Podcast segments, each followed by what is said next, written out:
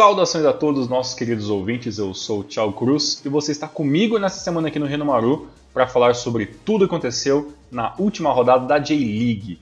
Essa semana, uma rodada muito importante, na rodada número 14, que, que aconteceu no dia 15 do 5, né, data aí que completou 28 anos de estreia do, do futebol profissional do Japão, né, a liga começou no dia 15 do 5 de 93, então essa rodada número 14 é uma rodada assim histórica, ela também teve jogos também no dia 16, e antes de falar sobre essa rodada, é claro, a gente tem que agradecer todos os nossos queridos ouvintes que acompanham Rino Maru por todos os agregadores de podcasts possíveis, a galera que ouve Rino Maru também pelo YouTube e nossos ouvintes que chega pra gente através da nossa parceria com a, com a Rádio Mirai. Nosso grande abraço para todo mundo.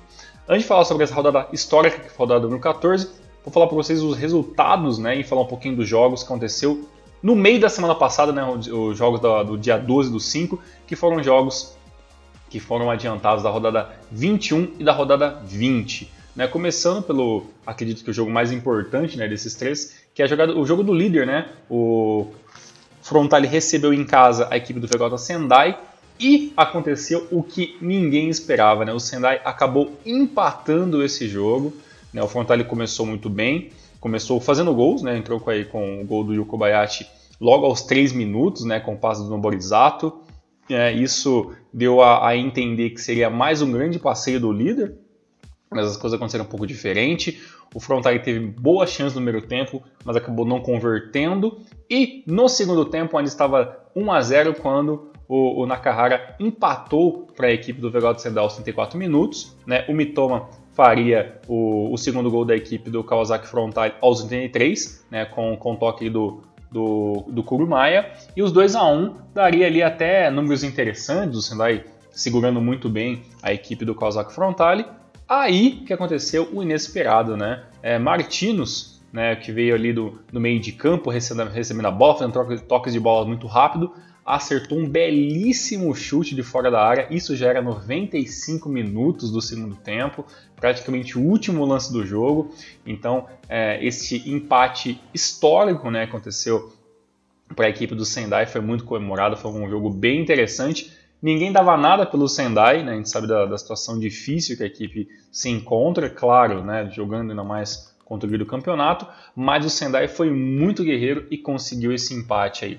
O que, que pode, a gente pode conversar sobre esse empate do Kawasaki Frontale. É óbvio né, que o Frontale sabe que é uma equipe muito superior, tem, está assim, pelo menos a dois ou três degraus aí é, em cima da, da maioria das equipes do futebol japonês. O, o, esquema do Frontale, a maneira que os jogadores se portam de campo, isso a gente conversou bastante sobre no Maru e com certeza se você ouve nosso podcast, faz parte de algum grupo ou de algum grupo de amigos que fala sobre J-League, é normal esse debate, né?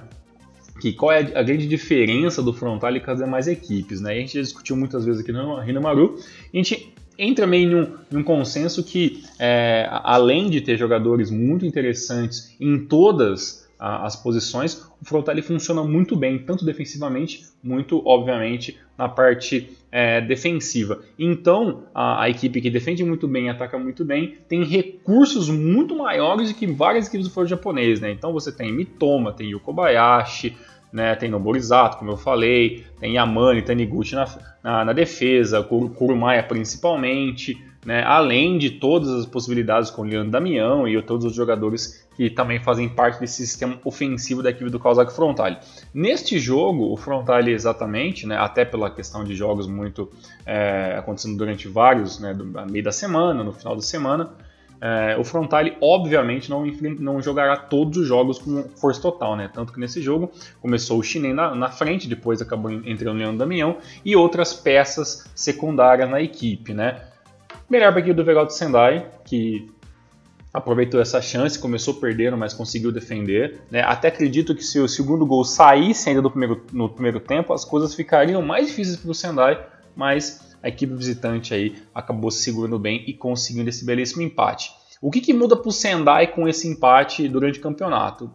Sinceramente, não muita coisa, né? É um resultado muito esporádico. É, a, a, equipe ainda tem, tem dificuldade sim em se manter no, no, no, campeonato japonês e conseguir pontos consecutivos, né? A gente vai falar um pouco mais sobre o Sendai durante, durante, essa, durante essa edição do Renomaru, mas o grande problema do Sendai realmente é que, além, claro, da equipe muito fraca, é a parte da inconstância, né? A equipe perde muitos pontos, é, deixa de empatar e, e, e principalmente vencer quando joga em casa, né? A gente já conversou sobre isso, que o Sendai era uma equipe muito chata, né? De estar tá se enfrentando dentro de casa. E infelizmente, é, com o time limitado que vem tendo aí da temporada 20 para 21, a equipe está tendo dificuldades também né, de ser essa equipe que joga bem em casa. Outro jogo muito interessante também aconteceu é, nesse, nesses jogos adiantados, né? Foi a vitória do Kashima Antlers, né? Em cima da, da equipe do Nagoya Grampus. Nagoya aqui vem correndo por fora do campeonato, bem por fora mesmo, né? Nagoya vem vacilando muito. E o Kashima, que não tem nada a ver com isso, tá aí com um treinador novo, o Soma trabalhando muito bem, conseguiu uma belíssima vitória, né? Com os gols de Inukai e Sugioka aos 36 minutos, né? O primeiro gol do Inukai aos 32 e o Sugioka aos 86 deu números finais da partida. A equipe do, do, do Nagoya Grampus é, jogou atrás o jogo inteiro praticamente, né? Não só no placar, mas também em posse de bola, em tentativas de chute. Para vocês terem uma noção, né, só para vocês verem o quão superior foi o Kashima nessa, né, nessa partida. É, o Kashima teve 52% de posse de bola, chegou até chegou na, na casa dos 60, né, contra 48 da equipe do Nagoya Grampus. Tentativas de chute a gol, 12 contra apenas 3. Isso tentativas, né? Dos 12 chutes que o Kashima chutou, 4 foram chutes mais certeiros, né, com perigo de gol. Dos 4, 2 acabaram entrando. Contra as três tentativas do Nagoya e nenhum chute certo a gol, né? Então o Nagoya muito abaixo é, nessa partida acabou não se encontrando.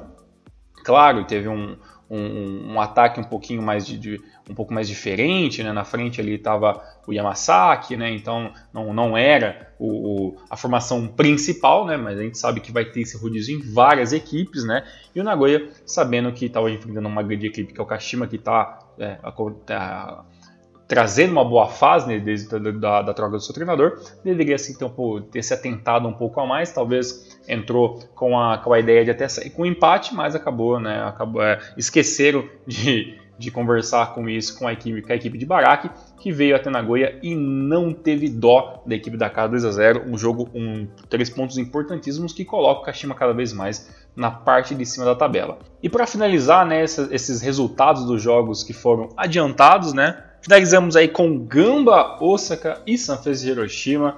Mais uma vitória do Sanfrecce Hiroshima em cima da equipe do Gamba Osaka. Para mim, Sanfrecce e Gamba Osaka é um, é um grande clássico, né? não, é, não dito né, do futebol japonês, sempre com jogos bem interessantes. E se eu não me engano, nos últimos anos o Gamba vem sendo um pouco freguês né, aí da, da equipe do Sanfrecce Hiroshima.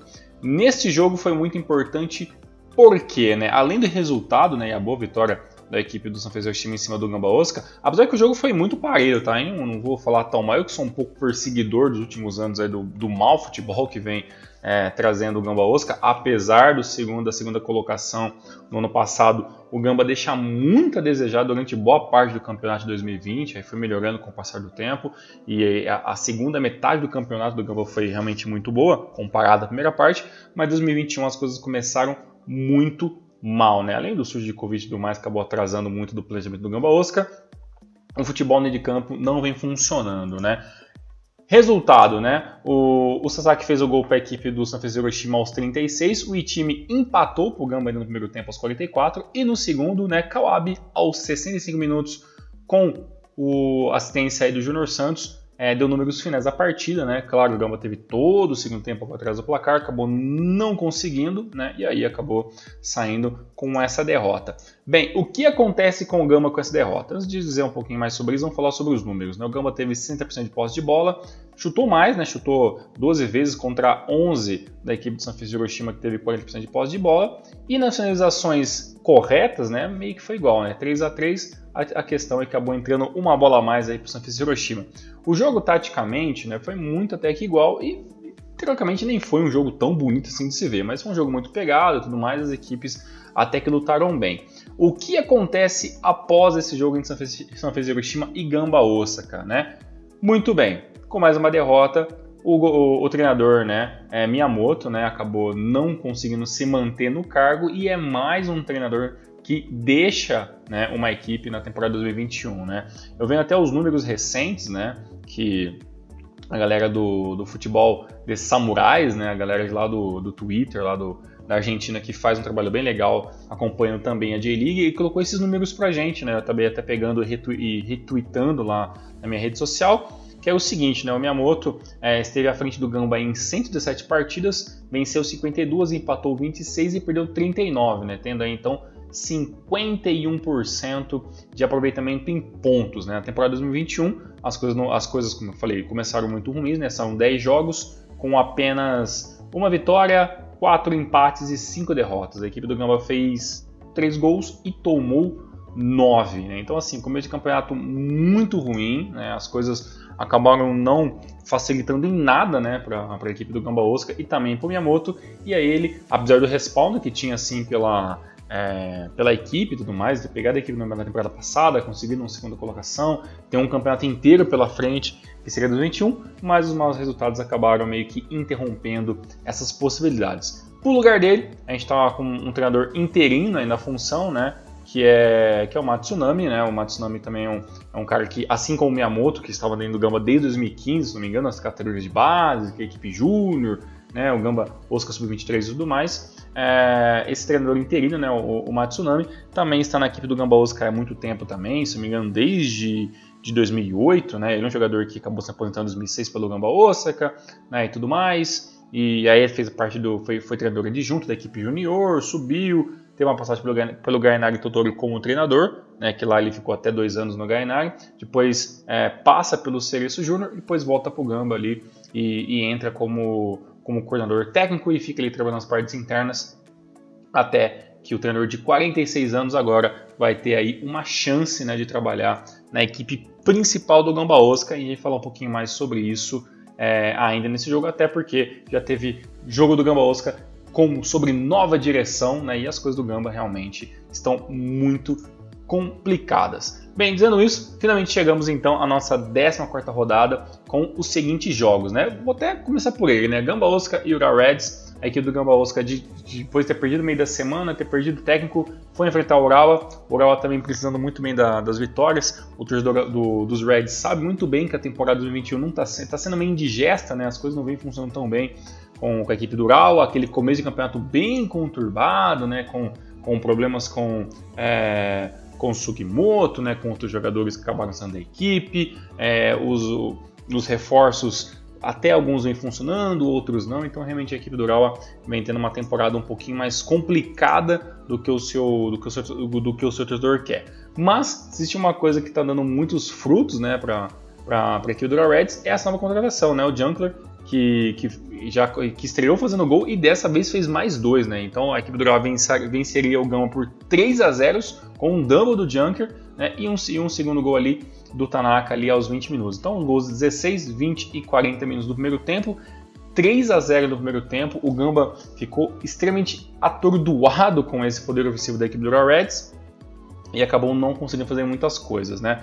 No segundo tempo, o Real meio que segurou um pouco, fez algumas mudanças. É, o jogo era praticamente é, bem, bem fácil né, de, de se resolver e a equipe do Reds acabou saindo sem nenhuma dificuldade com a vitória. É, um outro jogo também interessante dessa rodada foi a vitória do líder, né, o Kazakh Frontale, recebeu em casa a equipe do Sapporo e dessa vez não teve muitos sustos, né? A equipe jogou com, com uma equipe um pouquinho mais próxima da sua equipe principal, né, apesar de sim ter alguma, alguma modificação ou outra, e contra o Sapporo, né, que também é uma equipe que não vem tendo vida fácil, a equipe acabou vencendo com um gol do Mitoma e depois no finalzinho mais um gol dele, né? E o Kobayashi começou a temporada bem lento, bem no banco, fazendo aí mais um golzinho com assistência do Tanaka. É, a equipe do Sapporo não jogou mal, né? a gente pode dizer simplesmente mal, né? se fosse mal seria 4, 5 a 0. A equipe se defendeu bem, veio com a proposta de jogar nos contra-ataques, né? o esquema de três zagueiros funcionou relativamente bem durante boa parte do tempo, né? É, já que o Sapporo é uma das equipes que joga com o sistema de três zagueiros, mas, né, obviamente, que o resultado, é, que, a, que a vitória do Frontal é extremamente normal comparado então à situação atual das duas equipes. A equipe do Okama FC venceu a equipe do Shinobi Omari, é, isso é uma, uma, batalha diretamente pela parte de baixo da tabela, né? O Yokohama é, começando né, a vencer, vencer alguns jogos, tentando aí é, buscar respiro, a situação ainda não é fácil, nada fácil, mas venceu, né? venceu a equipe do Shana Belmar aí com o gol do, do Maidima logo aos 5 minutos, né? E o Matsura aos 65 minutos é, deu números finais da partida. O Shonan é muito apagado, vamos dizer assim, né? A gente sabe que a equipe do Shonan também não tem dificuldades muito grandes, mas realmente, apesar de, de ter tomado os gols e ter tentado atacar alguns momentos, foi até teve até algum certo momento no segundo tempo que a equipe do Shonan era muito superior, a equipe do Yokaminha se defendia a maior parte do tempo, mas né, esse, esse apagão ofensivo nessa, dessa, da, na qualidade do, do, do, da finalização acabou meio que não ajudando em nada, né, e o Shunan acabou saindo com mais uma derrota do campeonato uma vitória do Okami aí que tenta lutar aí desesperadamente é, para tentar sair dessa, dessa indigesta parte de baixo da, da tabela, mas a gente sabe que realmente é, imaginar o Yokohama saindo né, dessa situação e, e se manter na J-League para 2022 realmente é um universo que, na minha opinião, é um pouco difícil de conseguir se imaginar. Vez Hiroshima, depois da vitória no meio de semana para o Gamba, né, recebeu em casa a equipe né, do Tokushima Vortex e perdeu por 1 a 0 né? Eu lembro que sempre que a gente fala de, de Hiroshima, a gente lembra daquela, daquela frase da, daquela nossa live no começo do ano, que o Hiroshima é aquela equipe que a gente não sabe muito o, o que, que é na temporada, né? Não praticamente é, é, trouxe alguns jogadores para repor alguma, algumas áreas do campo, mas basicamente não trouxe nenhum nome muito grande, né? E jogando contra uma equipe que jogou realmente fechadinha como é o Tokushima Hornets, a equipe do Hiroshima em casa acabou perdendo, né, o que foi realmente ruim. Apesar do, da equipe do, do Tokushima ter mais posse de bola durante o jogo, né, 53 contra 47, foi a equipe do Hiroshima que atacou muito, mas muito mais, né? Foram 14 chutes contra 5, né? Só que aí, né, o, faltou um pouquinho de pontaria, né? Tudo aquilo que sobrou contra o Gamba acabou faltando com o Tokushima, que chutou 5 vezes, acertou dois é, chutes, um, duas finalizações corretas dessas duas, uma acabou entrando e, e, o, e o Tokushima aí consegue pontos importantes, né? Para conseguir aquela famosa que nós falamos também bastante aqui no Renoru, que é a famosa gordurinha, né? Para tentar se manter aí no, na, na parte de cima da J-League, fora da zona de rebaixamento. É, um outro jogo, né, esse com um placar bem elástico, né, foi aí a, a derrota né, do, do Cachorro Rei Sol para a equipe do FC Tokyo. Né, FC Tokyo que que é uma equipe que, que se, você, se você bobear, você vai tomar gols, né? Realmente tem um, um ataque, um ataque brasileiro muito, muito forte ali com, com o Diego, com o Adailton, é, entre outros jogadores. E realmente foi o que aconteceu, né? O Diego é, abriu os placar aos 11 minutos, o Adailton, 6 minutos depois, aos 17, fez o segundo gol. E um minuto depois, né, com mais com um vacilo inacreditável da parte defensiva do, do Rei Sol, o Adailton fez o terceiro gol. Né, e aí né, entra, a gente entra para aquela, aquela matemática simples. Né? A equipe que toma três gols no primeiro tempo dificilmente consegue fazer alguma coisa no segundo. Né?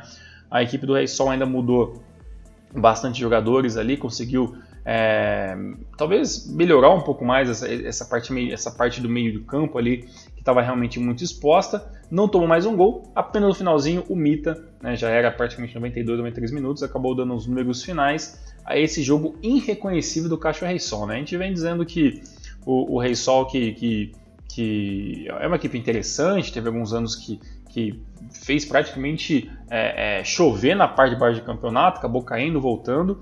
E, e essa temporada é, de retorno do, do Caixa Rei Sol realmente não vem sendo aquilo que todo mundo espera, né? Esperávamos que, que o Rei Sol tiver, fosse um pouquinho melhor né, nesse retorno da J-League, mas está tendo dificuldades, e as dificuldades são tão grandes que o Rei Sol já não sabe que vencer três rodadas, né? As últimas três rodadas são três derrotas, né, o que seria o que é muito ruim. Já a equipe do UFC Tokyo, apesar do bom ataque, né, a gente não pode mentir, né? Também vem fazendo um campeonato bem complicado, vinha de pelo menos quatro derrotas consecutivas, venceu finalmente, depois de tanto tempo. E vamos ver, né? Vamos ver se, se agora a equipe do, do UFC Tokyo é, acorda um pouco para a temporada 2021 e começa a ser não só um mandante, né, mas também como um visitante que bote um pouco mais de medo, né? Porque realmente é, a equipe do FC Tokyo vem perdendo muitas rodadas consecutivas, o que não é muito normal. É, um jogo interessante também foi o, empate né, entre o vice do Vissel Kobe contra o Cereço Osaka. Né?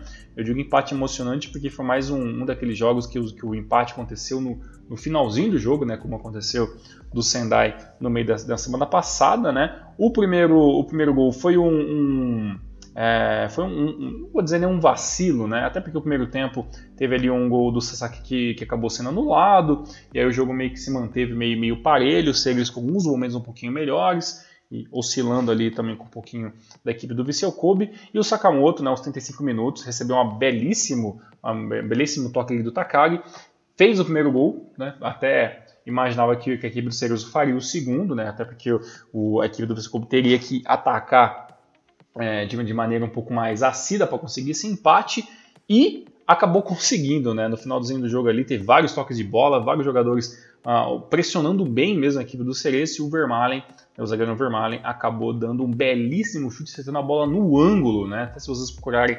este, esse, esse, esse highlight no, no, no canal da J-League Internacional, você vai ver que realmente todo mundo vibrou bastante, a comissão técnica, os jogadores, foi realmente um empate muito importante, muito interessante para o Viseu Kobe, pior para a equipe do Cereço, que é mais uma equipe da parte de cima, que está vacilando, perdendo pontos e perdendo posições também. Né? O que esteve um pouquinho melhor colocado na J-League nessa situação. A equipe do Oita, né, mais um empate, a equipe do Oita conseguiu empatar aí junto com a equipe do Sagantosu, né, um jogo interessante. Eu vou dizer para vocês que é, o jogo foi interessante do mais, mas o Sagan poderia ter sido com a vitória, né? Até porque abriu o placar ali com o Yamashita aos 11 minutos, é, teve tudo para fazer o segundo gol ainda no primeiro tempo, o Eitinho acabou se segurando, né, até com algumas faltas e tudo mais, e o Nakasawa acabou ali empatando ali com, o, com, com o toque do, Shi, do Shimoda aos 82 minutos. É, aí, só para vocês verem como é, é, o, o Sagantoso ainda, Sagantoso ainda conseguiu sair muito bem né, com, com o empate, até porque teve um, um pênalti, né? Que, que, o Fujimoto acabou errando no, aos 36 minutos, né? E o Eita ele acabou tendo é, perdendo a chance de sair com os três pontos, mas conseguiu um empate com uma equipe que, na minha opinião, né, que o Segundo é melhor que a equipe do Eita, né? O Eita tá, tá ainda é, ali na, na, corda bamba, né? A gente não sabe muito se dá para cravar a, a, permanência do Oita ou não na, na, na J-League, até porque tem muita coisa para acontecer. Mas o Oita sim é uma das equipes que eu gostaria que se mantesse na, na J-League, né? Até porque a Tartaruguinha já ficou muito tempo né, fora da primeira divisão quando caiu, então a gente espera que seja uma equipe que se mantém. Então esse empate interessante, melhor para o Oita do que o Sagan, que, que até pelo futebol que, que, que, vem, que vem mostrando, a gente até esperava que a equipe do, do Sagan é, conseguisse mais uma vitória no campeonato, mas tem muita coisa para acontecer. A gente sabia que também que o Sagan, obviamente, não, não seria, é, um, não chegaria facilmente na CL, né? Foi o começo muito meteórico do campeonato, mas é, ainda assim conseguiu pontuar duas equipes, então ficou, no final das contas, ficou elas por elas. Agora, um jogo muito, mas muito, na minha opinião, acho que o jogo mais importante da rodada foi o jogo entre Kashima Antlers versus Yokohama Marinos, né? Por que, que eu falo isso, né? Até porque é, a j começou com o jogo do Kashima, né? Lá atrás, 93, lá, o jogo entre. É, se não me engano, foi até Kashima e Marinos, se não me engano, esse, esse jogo inicial, não, não vou lembrar agora exatamente qual foi a equipe, ou foi Kashima e FC e, e Tokyo Verde, agora não vou lembrar, mas na minha cabeça, se eu não estou extremamente errado, depois vocês me corrijam aí, é, a, o primeiro jogo da J-League foi, foi Marinos e foi Marinos e Kashima, né? Nesse jogo, né, lá atrás o Zico acabou fazendo hat-trick, né? Todo, todo, mundo lembra que a estreia da J-League foi com o hat-trick do Zico e tudo mais. E, e neste jogo, né, o jogo da equipe do Kashima venceu por 5 a 3, né? É, começou perdendo, né? Começou ele com com o gol do Onayu aos 25 minutos, né? O, o Shumadoi fez o primeiro gol do, do Kashima aos 40, né? Empatando no, no, primeiro tempo. E no segundo tempo, né? Aconteceu de tudo, né? É, o Doi fez um, fez um gol aos 46 e aos 53, né? Fez um hat-trick, né? Mais um hat-trick depois de 28 anos é, é, como aconteceu na estreia, então na rodada que completou 28 anos de J-League, teve mais um hat-trick da equipe do Kashima Antlers. E aí, logo depois desse, desse hat-trick do, do Doi, teve mais um gol do Araque aos 55 minutos com o toque do Léo Silva. Né? Então, o que acontece? Né? A equipe do Marinos começa o jogo abrindo o placar, toma quatro gols de forma relâmpago, toma um empate, né? e depois toma três gols no segundo tempo de forma relâmpago. É, o jogo vai para 4 a 1 né? Ainda o Nail faria um belíssimo, um belíssimo gol ali aos, aos 58 minutos, né? dando um pouco de, de esperança ao Marinos, né, que poderia pelo menos diminuir para 3 até correr atrás um empate, mas né, o, o Eda fez o gol 37, né, fez um belíssimo chute ali de, é, de, de, de, curta distância, acabou fazendo o quinto gol e no finalzinho do jogo, né, o Amano de um Amano acabou é, diminuindo né, um pouco mais a, a, a, derrota da equipe do Marinos. O jogo acabaria 5 a 3, né? E ainda a equipe do Marinos, perdão, a equipe do, do Kashima teve um jogador expulso, né? O Tsinomoto que tomaria o segundo amarelo e seria expulso. Isso aconteceu aos 86 minutos, né? É um jogo muito interessante de vários gols, né? Sempre legal quando acontece isso. Melhor para a equipe do, do Kashima que vence mais uma, né? Então a gente sempre vem falando aí que o Kashima é, vem, vem fazendo uma, uma, uma campeonato, um campeonato muito interessante de recuperação. No entanto, né, a gente tem que, que, falar um pouquinho mais sobre a equipe do Yokohama F Marinos. Por quê? Né? Porque a equipe do Marinos é, tem menos jogos, né? Se você parar para fazer a, a, matemática, né? A equipe, as equipes que têm mais jogos, né? No caso é, é Nagoya Grampus e a equipe do Frontale, que são as equipes que estão no topo da tabela nesse momento, né? E depois vem o Saganto Sul com 15 jogos e 28 pontos. Logo atrás, né, com 13 pontos, né, ou seja, pelo menos aí 14, 15, 16, 17, 4 jogos a menos do que, do que o líder, está a equipe do Okama, do Okama Marinos, né, com 27 pontos, que se vencer esses 4 jogos, né, jogos que foram atrasados e tudo mais, pode sim chegar a uma pontuação muito parecida e até maior do que muitos desse, dessas equipes que estão na parte, na, na, parte de cima da tabela. Né? Então, por exemplo, se, se a equipe do, do Marinos vencer esses quatro jogos, neste momento o Marinos estaria ali pouquíssimos pontos atrás é, da equipe é, do Frontal. Então, assim, não dá para dizer que o campeonato do Marinos é muito é, é um campeonato ruim. Não, não, não, começou muito empolgante, né? A equipe tem oito vitórias, é, três empates e duas vitórias, é, mas é um ataque que vem funcionando muito bem a cada jogo, né? Tudo bem que nesse jogo contra o Kashima acabou é, a, equipe acabou saindo perdendo, né? Mas a equipe do Kashima vem sim uma, uma belíssima ascensão, né? vem pontuando pelo menos nos últimos seis jogos, é, desde quando saiu o Zago a equipe do, do, do Kashima não sabe o que é ficar sem pontuar, né? então isso é muito importante. Mas é bom lembrar que a equipe do Marinos está sim muito viva na competição. Né? E se o próprio Nagoya continuar vacilando como está, né? perdendo alguns jogos, vencendo, perdendo, né? e, e a equipe do Cereço que já até despencou muito mais do que a gente imaginava, né? o Cereço que já chegou a ser segundo colocado, hoje é apenas o nono, né? então praticamente eu já começo a ver o, o o, o Marinos muito mais engajado, talvez uma, uma, luta por título, do que até a própria equipe do Segredos que começou melhor o campeonato. Né? Então, o, a equipe do Marinos, por ter é, menos, menos jogos, né, pode ser sim uma equipe que, que pode é, dar trabalho né, com o andar da temporada 2021. Continuando aqui né, entre os resultados, né, tivemos ainda a vitória do Nagoya, né, finalmente uma vitória em cima da equipe do Shimizu, né, né o Shimizu que, que, que, começou o jogo até de forma um pouco interessante, né, tentando é, pressionar um pouco logo de cara, mas as coisas não funcionaram. Né, pressionou bastante, acabou dando espaço para o ataque da equipe do Nagoya, porque não fez o gol, e aí o Kakitana fez o gol aos 24 minutos. Depois do primeiro gol, o Shimizu voltou a ter aquele futebol um pouquinho mais burocrático, né, se segurando um pouco mais, né, o Shimizu que joga no 4-4-2, que muitas vezes até acho legal de se ver no começo de tempo, mas claramente a equipe do Shimizu cansa muito rápido, é, tem dificuldade em criar a, a, algumas belas jogadas, né, e aí foi sucumbido pela equipe do Nagoya. Né. O Nagoya teve 51% de posse de bola contra 49%, chutou 13 chutes a gols é, contra apenas 8 da equipe do Shimizu, e as finalizações corretas foram cinco pelo lado da equipe do Nagoya Grampus contra apenas duas da, da equipe do Shimizu. Né? Então, o Shimizu tomaria esse gol do, do Kakitano no primeiro tempo. E no segundo tempo, né, já que tinha dificuldades de fazer criação, tomaria é, um gol do, dois gols do Matheus, né, um aos 50 minutos e os outros e o outro aos 89 minutos, né, então sacramentaria sua derrota aí com um 3 a 0 o Shimizu que está assim tendo que ligar o seu sinal de alerta porque realmente está cada vez mais baixo na tabela. Para finalizar a rodada número 14, né, tivemos a vitória do visitante Avispa Fukuoka contra o Sendai. Né? O Sendai é muito guerreiro, mas como eu falei para vocês, né, a equipe do Sendai, infelizmente, muito irregular né, na temporada 2021. Tomaria um gol lá no finalzinho, gol do, do Atari ali, golzinho lá praticamente é, na parte morta do jogo, já, já, já não esperava muita coisa da, de nenhuma das equipes, né, o jogo realmente muito morninho ali, é, sem muitos bons momentos, mas é, o Atari acabou ali conseguindo o, um gol histórico ali que poderia dar pontos importantíssimos para a equipe do Avisa Fukuoka.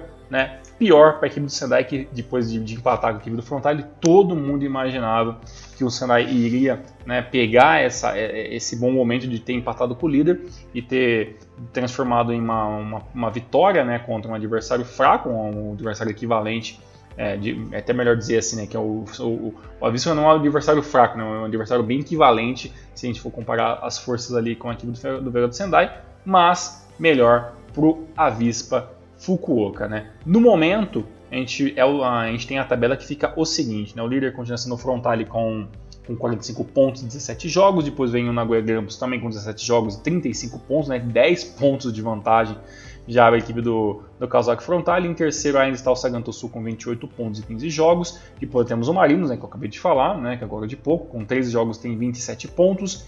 Em quinto aparece o Avisa Fukuoka, né, com 25 pontos. É incrível né, como o, a equipe do Avisa Fukuoka conseguiu emendar uma, uma, uma, uma sequência excelente de, de, de, vitórias, apesar que continuo dizendo que a equipe da Visco Fukuoka para mim não é um, um, uma equipe para estar, para mim esse, esses resultados é, é, muito do esforço individual dos jogadores, né, e tudo mais, do que realmente um coletivo muito forte, né, até acredito que por nós estamos apenas na 14ª rodada, muita coisa pode acontecer, mas para mim eu vejo o Avispinha muito é, muito equiparado com, com, com equipes como o Vegeta Sendai, como o Gamba Osaka, né, como o Oita, como o Cachorro Sol, como o Shonan Belmares, né, Sapporo, mas os resultados vieram, né, e os resultados é o que manda, né, então o Sapporo vem vencendo muitas partidas por 1 a 0, né, segurando muito bem, e, e, essa, e essa vitória que deu aí deixa a equipe na quinta colocação.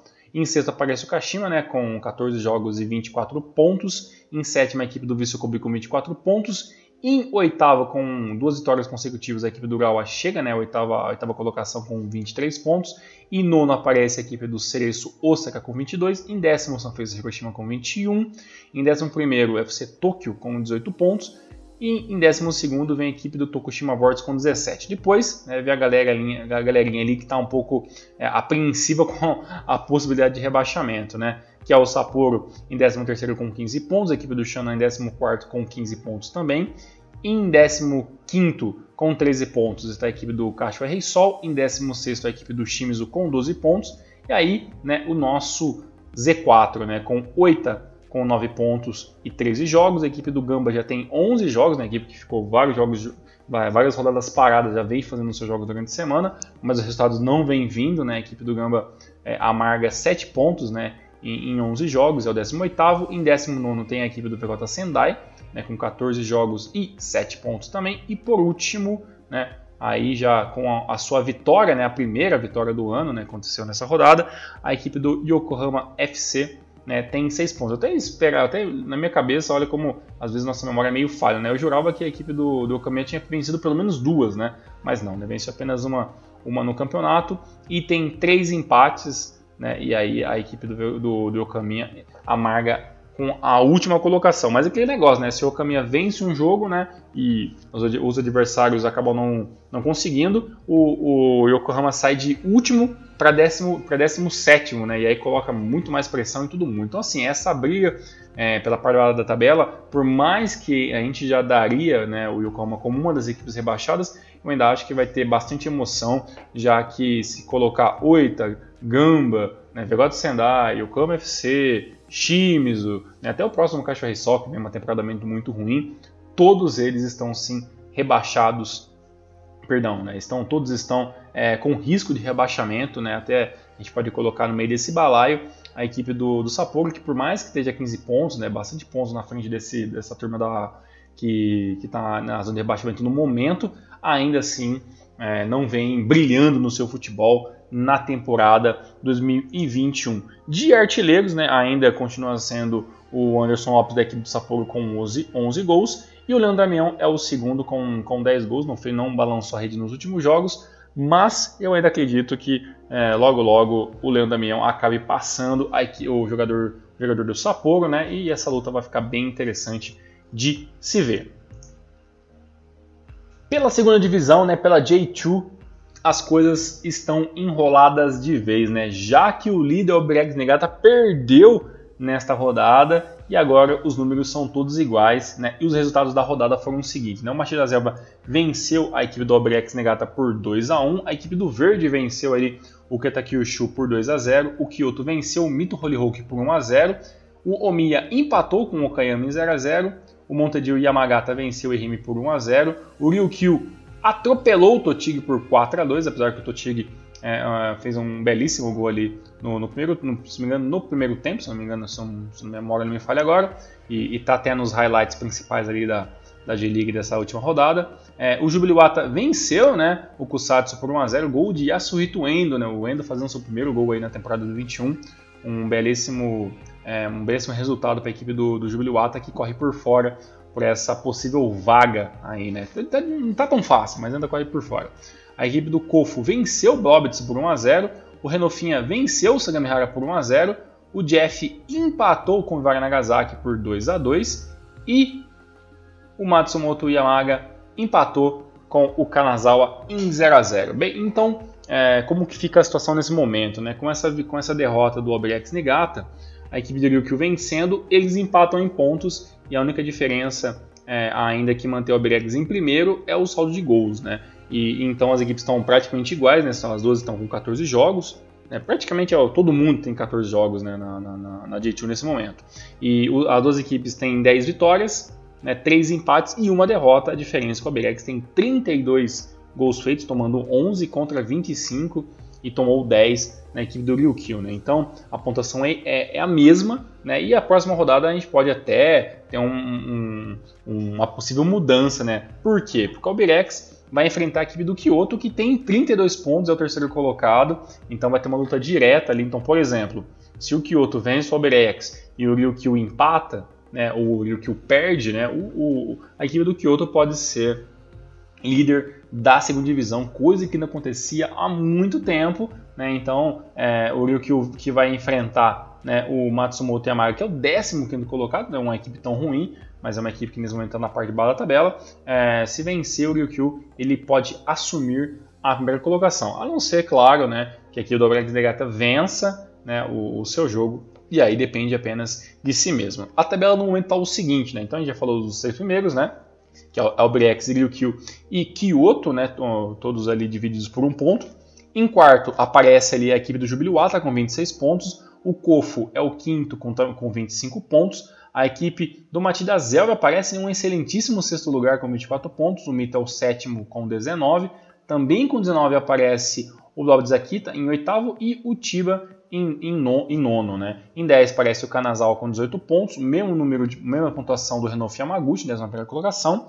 O Matsumoto Yamaga aparece em 12 com 18 pontos, e aí também com 18 a gente vai ter o Vivara Nagasaki e o Verde, né, que é o 14 colocado. Em 15 tem o Monte de Yamagata com com 17 pontos. O Okayama é o 16 com 16, o Totiga aparece em 17 com 14 pontos e o Omiya em 18 tem 11 pontos. E aí a situação é muito complicada porque o Omiya é a primeira equipe fora da zona de rebaixamento, mas tem a mesma pontuação de Ehime, Kusatsu, Sagamihara e Kitakyushu. Ou seja, do 22º colocado até o 18º, todos têm a mesma pontuação. Então, realmente, essa parte batalha da, da J2 vai ser bem interessante de acompanhar. Né? É claro né, que, que o Omiya é, não quer de maneira nenhuma né, ser rebaixado para a terceira divisão, mas vai ter que correr muito, né? até porque tem Segamihara, que, é, Kitakyushu, Kusatsu, Ehime, são equipes que também, obviamente, não querem. Né? Até porque o Segamihara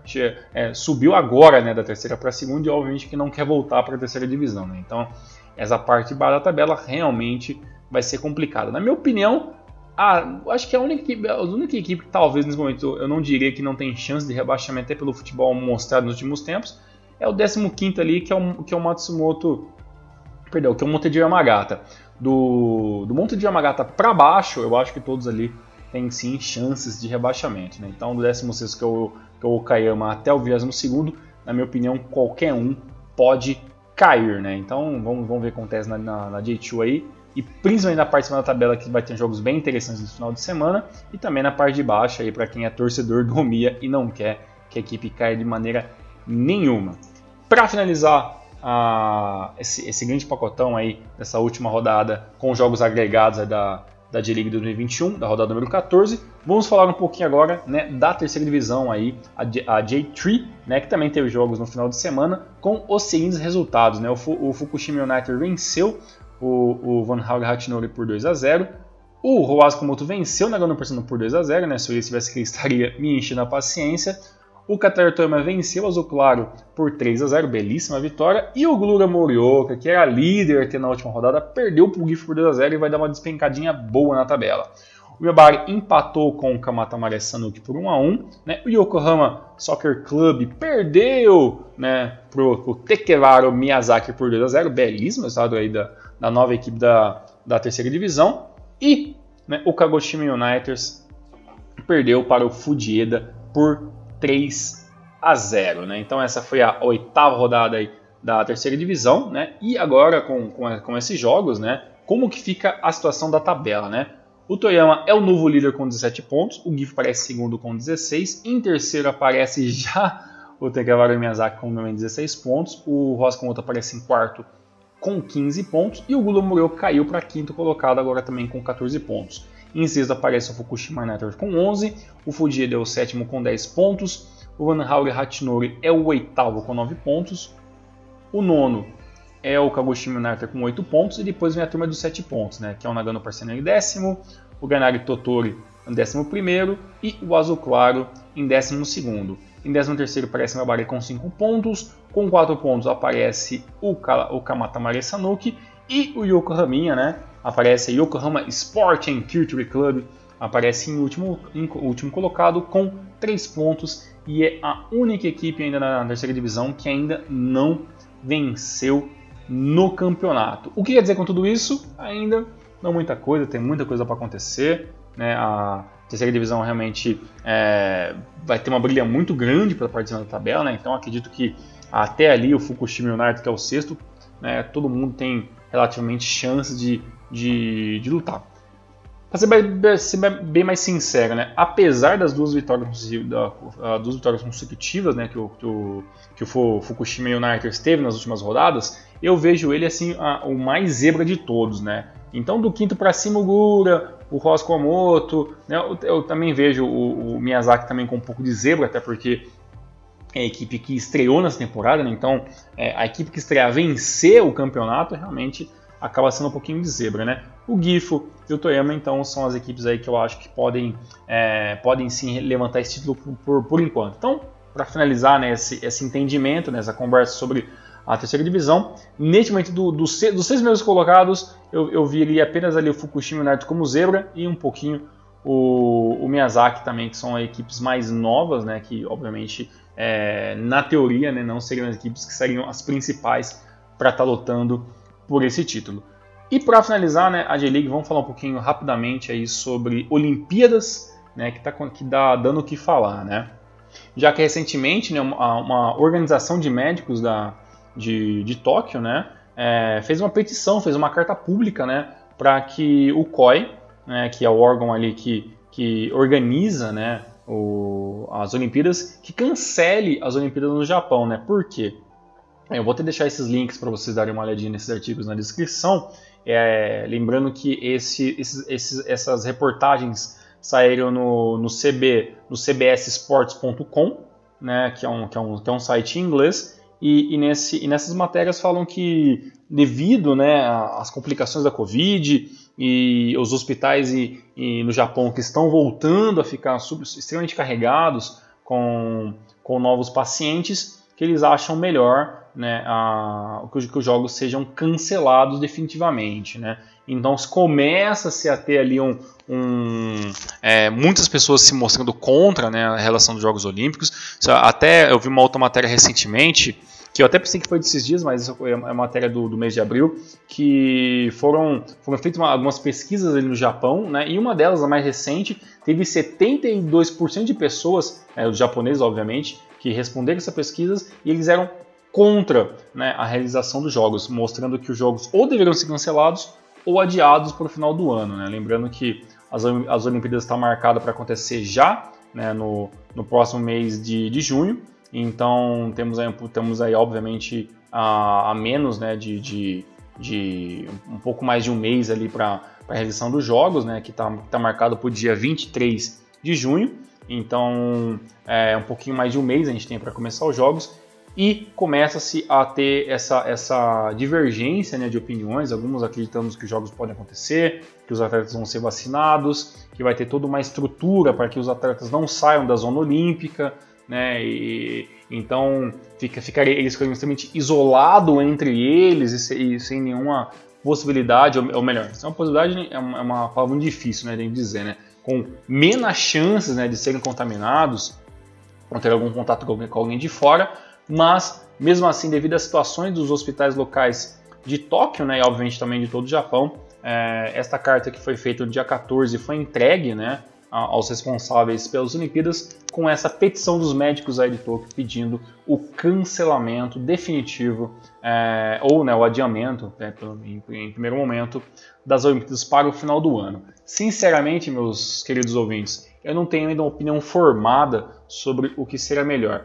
É claro que se a gente pensar em cancelar as Olimpíadas, pode ser um grande embrólio para o COI, para o Japão e tudo mais, porque a gente sabe que tanto Olimpíadas como qualquer é, outra competição envolve sim dinheiro, envolve, envolve investimento que o Japão fez, envolve um monte de coisa. Então, na minha opinião, eu acredito que antes de fazer um cancelamento total, eu acho que fazer um adiantamento, né, um adiamento ali para o final do ano da, das Olimpíadas seria talvez um pouco mais sensato, né? já que a gente está tá ouvindo as opiniões dos médicos e os médicos realmente sabem mais é, é, do que a gente. Agora, se o COI vai aceitar essa, essa, essa opinião, né, vai pegar essa opinião pública, opinião dos médicos, pegar essa carta né, e fazer um novo planejamento, sinceramente eu não sei.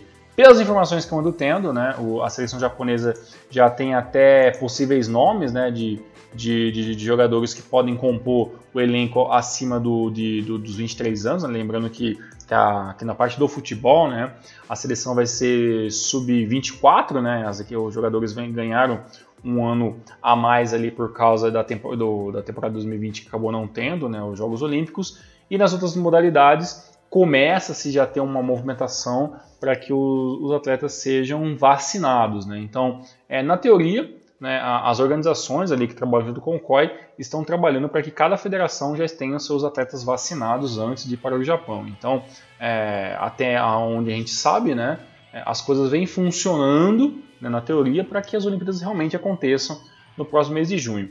Agora, se isso vai ser melhor, se vai ser pior, se pode realmente ter uma coisa, uma complicação muito mais complicada é, com, com algum atleta que venha a ficar doente por causa de ir até o Japão e tudo mais, sinceramente, ainda acho muito complexo a gente poder bater o martelo sobre essa, é, sobre essa situação. Se os médicos estão dizendo que, que a situação é assim ainda muito alarmante, eu acho que pelo menos o COI deveria se reunir com esses médicos, reunir com, com os especialistas e conversar com é, qual seria a melhor possibilidade. E para finalizar sobre, sobre o Japão, né, os possíveis nomes que vêm sendo mais especulados nos últimos dias para compor a seleção é, das Olimpíadas seria o zagueiro Yoshida, que obviamente seria, né, o Mai Yoshida seria o capitão, né, junto com o Hiroki Sakai, o lateral ali, né, da, da, da, que joga na França, e o Ataru Endo, que, que, também é um, um, volante muito importante, que vem se destacando muito bem na, no Stuttgart, na Alemanha. Esses são os três nomes que até o momento são mais cotados para fazer parte da seleção das Olimpíadas. Aí vocês devem estar perguntando, alguns de vocês, poxa, mas o Japão vai estar, vai estar levando jogadores defensivos né, para as Olimpíadas, por que não leva um atacante e tudo mais? Bem, para começar, a questão de, de, de, liberação desses jogadores das suas equipes é sempre muito complicado, então é, a, a, a, seleção, a JFA tem que fazer negociações com os clubes para que os clubes liberem esses jogadores para as equipes, para a seleção, então realmente é sempre uma, um embrólio muito complicado, né? nunca é muito fácil, né?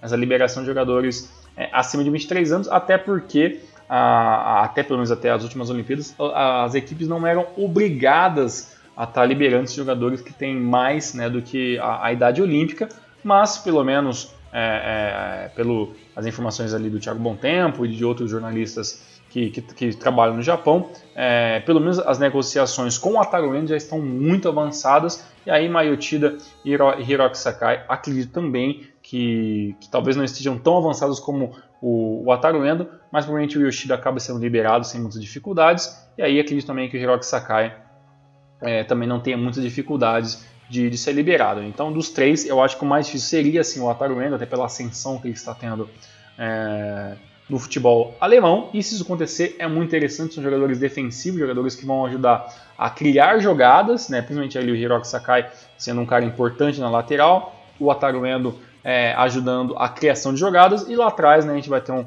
um zagueiro com experiência em Copa do Mundo, capitão muito respeitado dentro do futebol japonês, que é o Mai Yoshida. Então, na minha opinião, é mais interessante ainda para o Japão levar jogadores defensivos para melhorar a parte defensiva da equipe né, e deixar a molecada jogar com força máxima no ataque sem se preocupar tanto com a parte de trás, né, já que eles vão ter esse respaldo de bons jogadores. Né, então, a gente acredita que, que deve ser sim as melhores opções aí para o Muriaço é, ter a melhor seleção possíveis, é, possível nos Jogos Olímpicos. Agora, se vai ter ou não Olimpíadas, realmente a gente vai ter que esperar é, os próximos capítulos dessa novela que já se estende desde o começo do ano. Certo? Muito obrigado pela paciência de vocês terem ouvido aí mais esse vídeo do Reno Maru. Deixem seus comentários, qualquer informação, qualquer errata também de alguma coisinha aqui que eu acabei errando ou deixando de falar, deixe nos comentários para você que escuta a gente pelo YouTube. Dos demais, muito obrigado. Nos vemos na semana que vem. Um forte abraço e até a próxima.